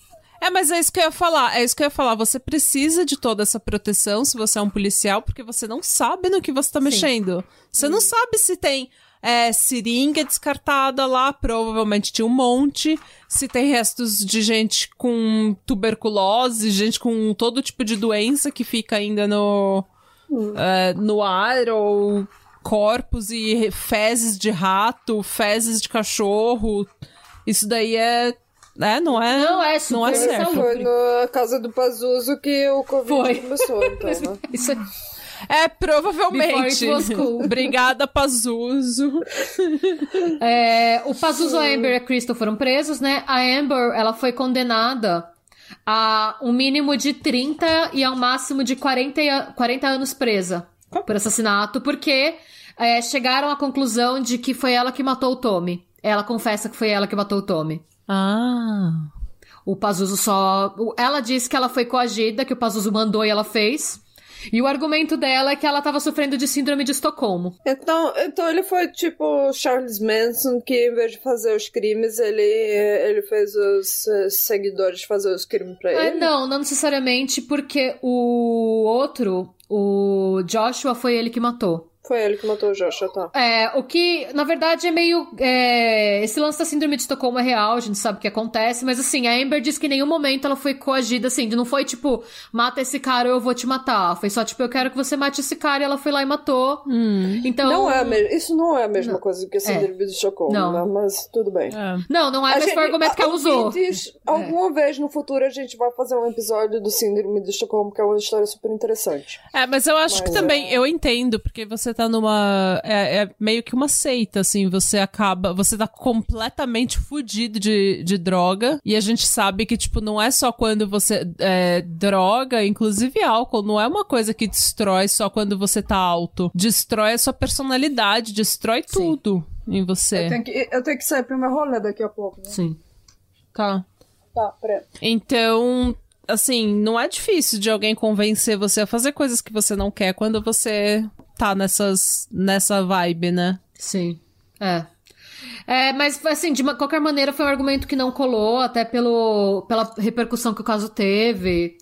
Por isso que ela recebeu essa pena gigantesca. A Crystal, ela foi condenada a um máximo de 58 meses na cadeia, só porque ela foi. porque ela ajudou a enterrar os corpos. Então ela foi considerada só um accessory Acessório. É.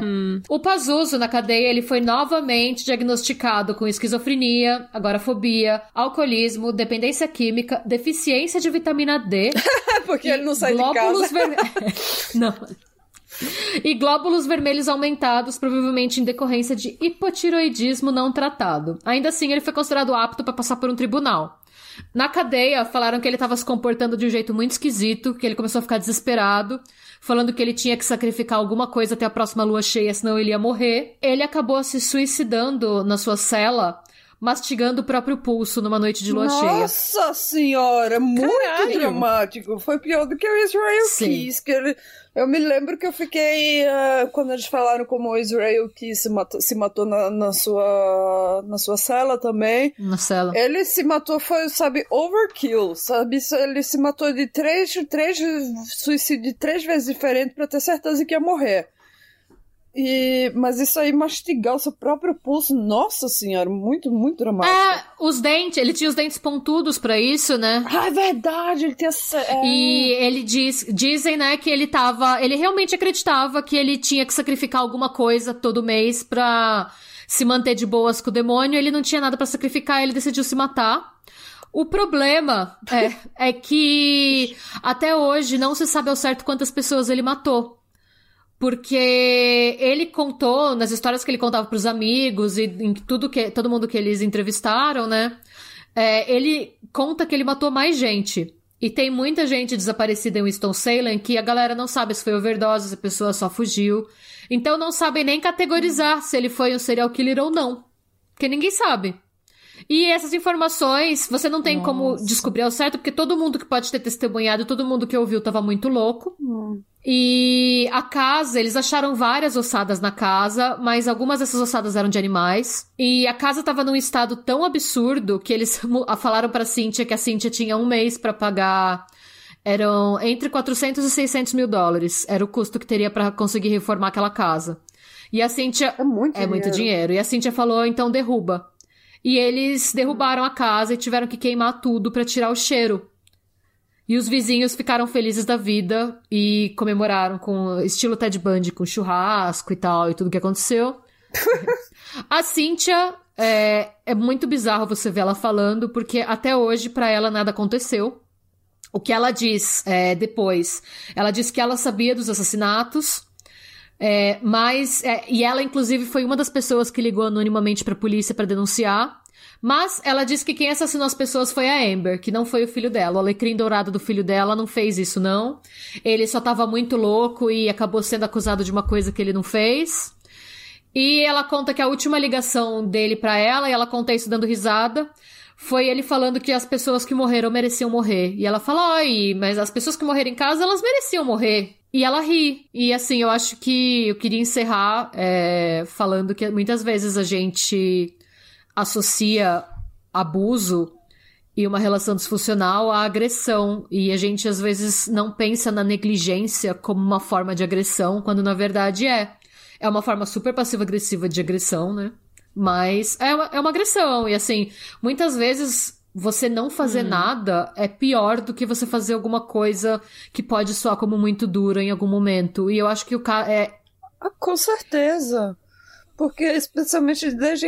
Ela sempre foi assim, de, desde que ele era pequeno, desde que eles se mudaram lá pra Salem. É coisa e tal. Então, é. Na Carolina. Então, ele foi depravado daquele sentimento de segurança, de, de, sabe, de ter um guide, uma noção de um compasso de moral, de o que é certo e errado. Não tinha, ele, sabe, ele não tinha nada disso. A pessoa, é, uma criança crescendo não precisa de estrutura, precisa de regras para se sentir seguro no mundo, para saber que saber como se navegar no mundo, ter aquela segurança de saber e ele super. Claro que ele ficou super instável. Não tinha. Não, e desde, desde criança, o, os códigos sociais que ele aprendeu, a forma como ele foi socializado é: vai na escola, seja maltratado, sofra bullying, chegue em casa, sua mãe não te força a ir para a escola, não te força a lidar com seus problemas, não te dá o que você precisa para não ter esses problemas não te ensina nenhuma regra social, nenhum código social, daí te manda de novo no mundo sem completamente nenhuma nenhum conhecimento, nenhum, como é que é o nome, nenhuma habilidade social, e daí você sofre bullying de novo, repete de anos, passa, é sempre um ciclo, ela nunca te faz nada, ela nunca faz você fazer nada, nunca te ensina nada e você sofre as consequências A única coisa sozinha. que a Cintia deu para ele foi cerveja, hum. gente, foi só isso que ela deu para ele na vida. É. E, sabe, é. eles falam muito de. Não, e, e a questão. Criança e a relação de criança com, com seus pais ou com a pessoa que, que é responsável pelas crianças, eles falam assim do Circle of Trust, que é o círculo que vai entre a criança e os parentes, onde as crianças tem uma necessidade, tem uma necessidade de, de alguma coisa e as, e os pais têm que estar lá de, de braço aberto para apoiar essa criança para ela, ela poder se levantar de novo de, de qualquer aflito, de qualquer problema que ela tem. E ela nunca, nunca teve essa, nunca foi parte desse Circle of Trust. Ele que teve que se, se virar ele mesmo. Quer dizer que ele não, é, não tem, nunca teve uma estrutura para conseguir nada na vida. E a negligência não foi só física ou de cuidado, foi a negligência médica também, também. né? Ela sabia que ele tinha três hum. doenças mentais extremamente perigosas, extremamente sérias, que não era uma hum. simples ansiedade ou uma simples, é, sabe, depressão, uma um déficit de atenção era tipo esquizofrenia, agorafobia e bipolaridade, que são três doenças que matam. Né? Sozinhas, né? Tipo, né? Ainda mais Pelo uma... menos sozinhas. é. Então, assim, é. É, é, é, realmente bem complicado. A negligência foi o que a Renato falou. A negligência. Eu acho que a negligência talvez seja a pior forma de abuso. Porque não hum. só. Porque enquanto às vezes você está sendo abusado fisicamente, você pelo menos tem uma atenção. É. Mas eu acho que a negligência completa, não só você tá sendo um abusado, mas você tá sofrendo uma, uma falta de atenção, uma falta de carinho, uma falta de. uma indiferença que deve doer mais ainda. Eu não sei, porque eu, graças a Deus, nunca passei por isso, mas. Enfim. Ai, gente, eu vou ter que correr. Mas é, acabou. Era isso a história. É. Não, então é vocês isso. fecham. Pode sair, eu só, eu só fecho Fecha o programa. É, tá bom. bom. gente, a, a Mônica vai ter que ir pra fazer o exercício dela. Uhum. Cumprindo minha pena. Ela está cumprindo sua pena. É. Tá bom. Tchau, gente. Tchauzito. E é esse episódio, então, muito bem contado pela dona Schmidt. Muito obrigada. Eu gostei, eu adorei saber, porque eu não sabia muito desse caso e eu quis não ler nada sobre esse caso antes de você contar. É. Ah, muito obrigada, gosto sim. Ah, eu achei que é legal falar sobre isso, primeiro porque a galera, eu, eu senti isso na Vice também. É uma crítica que eu faço. O documentário é bom, mas a minha crítica é que eles falam de satanismo como se fosse a religião, tipo, do Sauron, do Senhor dos Anéis, e é, ela faz um desserviço, sabe? Ela aumenta o preconceito. Ah. Não, porque ele era um satanista, um satan... Mano, não. E depois porque tem gente que tenta fazer a Cynthia soar como uma vítima, e eu não acho que ela foi uma vítima. E eu acho não, que... eu acho que ela foi abusadora. Ela era uma enabler, né? Ela era uma facilitadora de um comportamento destrutivo e ela foi parte do problema, como se a amiga de infância dela diz que, que, que, cuidou do moleque, que estava com o moleque por quatro anos, fala que o problema estava na Cintia, eu acho que a gente tem que acreditar no que a Carmen fala, sabe? Nossa amiga Carmen. É, não, e a gente. É, eu não tenho menor, a menor simpatia pela Cintia, sinceramente. E eu tenho, assim, até. É, obviamente não, que eu não, eu. não tenho não, simpatia de pelo Pazuso, mas eu também tenho uma certa empatia de saber que ele provavelmente estava. Gente, ele começou a beber cerveja, ela começou a comprar cerveja, o menino não tinha nem o cérebro formado, ele tinha 18 anos ainda. Ele tinha de 11 para 12, ele começou a beber de 11 para 12, com 13 ele já ele já tinha desenvolvido alcoolismo. Então, gente, gente, sabe... 12 cervejas por dia para você funcionar Pra você poder ir na escola e voltar Não, é assim, um sinceramente, pesado. quando você tava bebendo mais, quando eu tava bebendo mais, eu percebia que a minha, a minha o meu cérebro não funcionava mais do me, da mesma muda, forma. O cérebro... o cérebro... muda completamente. E isso eu já eu comecei a beber, a minha primeira, a primeira vez que eu comecei a beber assim, eu tinha 18 anos já. Nossa, é. E quando o meu e como, quando meu cérebro.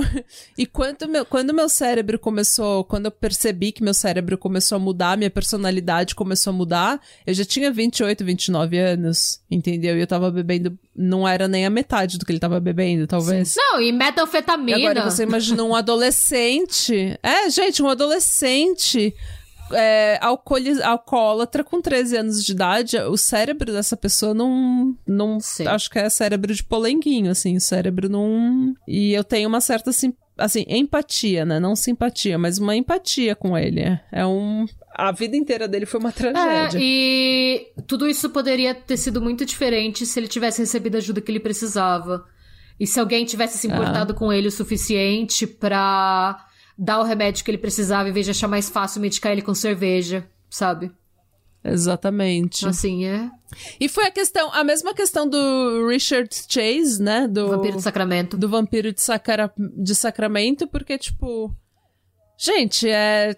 É terrível o que ele fez, mas ele realmente acreditava que ele precisava fazer aquilo. Ele, ele não ele tinha uma doença mental séria que não foi tratada. E tem muitos pontos e parecidos, como... né? É, a necessidade uhum. do sangue, o lance com o sangue, o lance de sacrificar animais. Achar que você precisa sacrificar, né? é uma necessidade que senão alguma coisa vai dar errada. Entendeu? É uma ilusão, assim, que foge do seu controle, eu acho. E é uma pena. É, os dois tinham é, o mesmo tipo de delírio. É. era a mesma doença, mas a esquizofrenia tem diferentes tipos de delírio, né? Dependendo da sua vivência uhum. e tal. E eles tinham o mesmo tipo de delírio, de você ser um ser sobrenatural, trevoso, que precisa de um outro. de um nutriente diferente para se manter, diferente do resto da humanidade, né? Ah.